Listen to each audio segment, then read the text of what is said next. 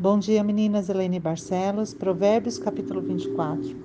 Não tenha inveja dos homens malignos, nem queiram estar com eles, porque o coração deles maquina violência e os seus lábios falam para o mal.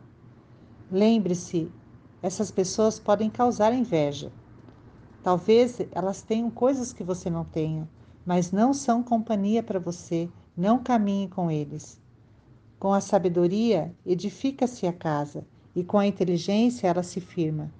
No dia a dia, precisamos firmar o nosso lar, a nossa casa, ter um fundamento. Pelo conhecimento se encherão as câmaras de toda sorte de bens, preciosos e deleitáveis. Como está a sua casa? Você precisa de mais sabedoria? Que possamos ornamentar a nossa casa espiritual. Busque o Senhor. Com medidas de prudência farás a guerra, e na multidão de conselheiros a sabedoria. Você entra em situações e toma decisões antes de se aconselhar? Com pessoas que te amam, que obedecem a Deus e conhecem a palavra de Deus?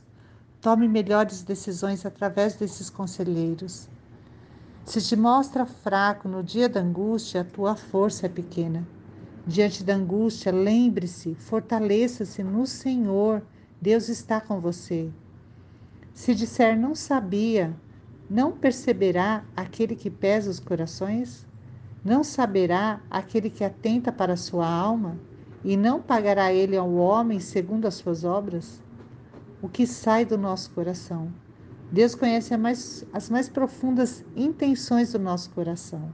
Atenta para a nossa alma e nós receberemos de Deus segundo as nossas ações. Pode o homem não ver, não saber, estar escondido, mas nada se esconde de Deus. O que podemos mudar na nossa vida? Por sete vezes cairá o justo e se levantará, mas os perversos são derribados pela calamidade. Você já caiu? Teve uma queda? Sim, com certeza. Não é bom cair, a gente pode se machucar e quando caímos ficamos constrangidas e até em algumas vezes sentimos vergonha. Mas a palavra diz: se cair o justo, ele vai se levantar. Se levantar da queda, a calamidade não vai te alcançar nas quedas que você tem, nem o fracasso.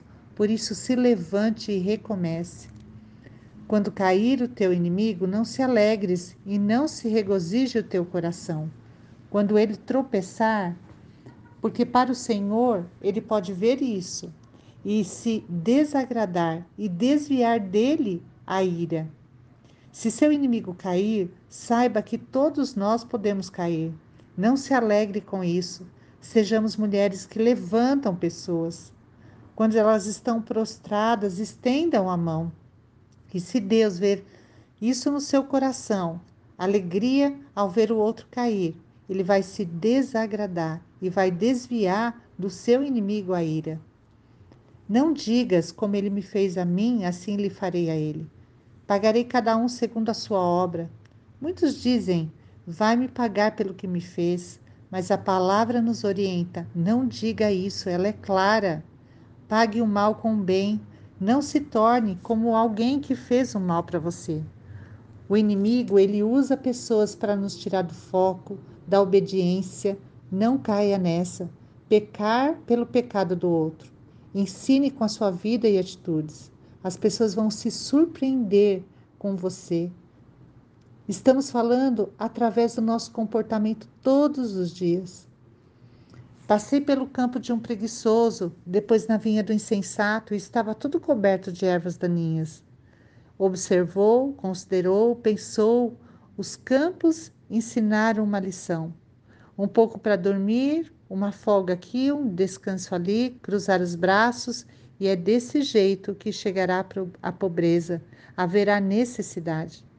Que nós possamos fugir da preguiça, da procrastinação, de deixar para depois. Qual atitude você precisa tomar hoje? E começar a fazer coisas que estão já sendo encobertas. Hoje é dia de começar, você só precisa fazer uma escolha. Tem coisas ruins, malignas que estão crescendo na sua vida? Talvez nos seus relacionamentos é preciso arrancar, começar a limpar e começar de novo. O tempo é o presente que você tem hoje.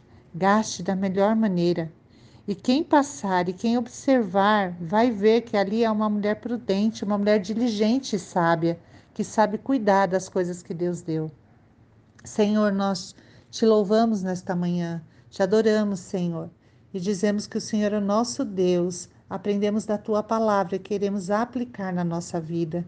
Que qualquer tipo de inveja no nosso coração, e sabemos que isso traz todo tipo de confusão e coisas ruins para a nossa vida.